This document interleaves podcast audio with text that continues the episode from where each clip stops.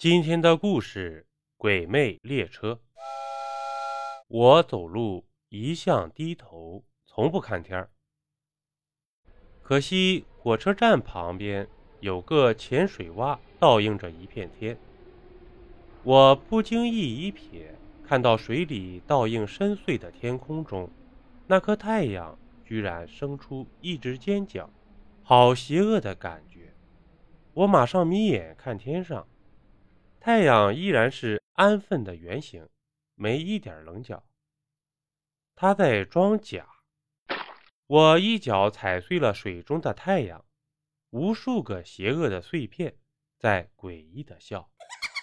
我不理他，继续向车站候车厅走去，来送我的女朋友徐景飞。他说：“你踩水干嘛呢？还小孩子脾气呀？”我也没理他，继续向车站候车厅走去。上车了，我说。再见，徐景飞，我很快回来。车缓缓开动的时候，一个头发散发着很浓郁啫喱水味道的女孩走过来，坐在了我对面的靠窗位置。火车开始匀速行驶，她开始试图开车窗，却打不开。我起身帮他拉开了一点，凉风吹进一点后，空气也舒服多了。我斜眯到，他在看着我微笑。他头发挽得很有型。我突然有了个奇怪的念头。我帮他打开了窗户。他说：“谢谢你。”然后纵身跳出去，香消玉殒。真是胡思乱想。谢谢你。他果然这么说。不过他没跳车。我摘下耳机，看向他说。不用谢。看着他，我突然睁大了眼睛。他很像我以前的女朋友张好涵。怔怔凝视着他，我突然有些感伤，因为张好涵就是乘火车时失足掉进了铁轨中。你怎么了？他还是微微笑着看着我。我马上意识到自己失态了。赶紧尴尬的笑道：“啊啊啊，没事，啊啊，对不起，我一闻香水味儿就会头晕。”他说：“最害怕头发乱，这是啫喱水的味儿。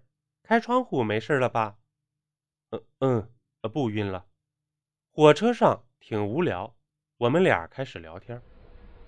过了高邑车站，火车高速行驶，马上就到石家庄了。天空突然间变暗了，像阴天一样黑。窗外的景物都是模糊的黑影。天气预报没有阴天下雨呀。是日全食。奇怪的是，车厢里依然安静，没一个人惊慌失声，为此惊讶。难道？莫非？只有我自己感觉天空突然变黑？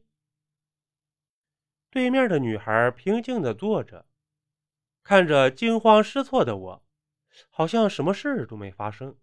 我害怕了，我弱弱地问对面的她：“天怎么黑了？”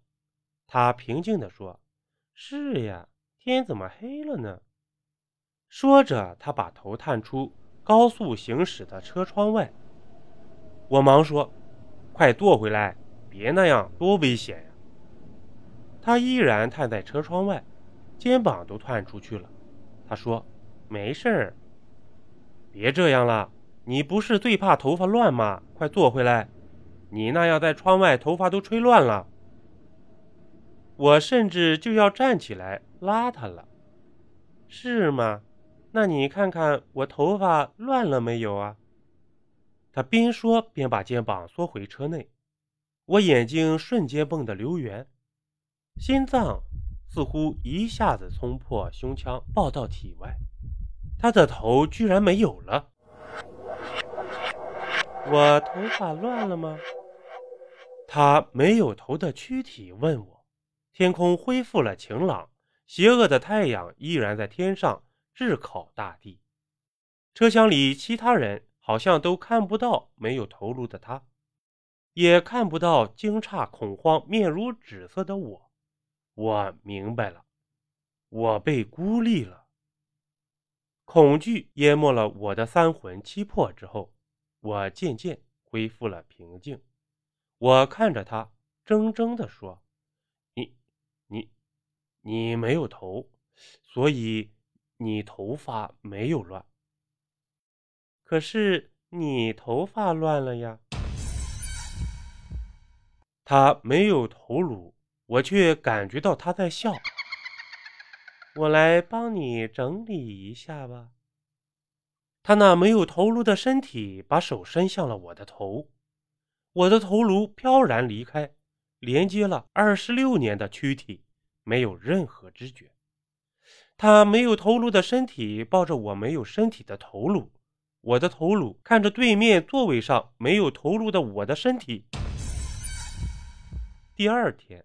当地报纸上有这样一则新闻：昨日，一名男子在一辆高速行驶的火车上，贸然把头探出车窗，被铁路沿线护栏把头颅刮掉，头颅去向不明。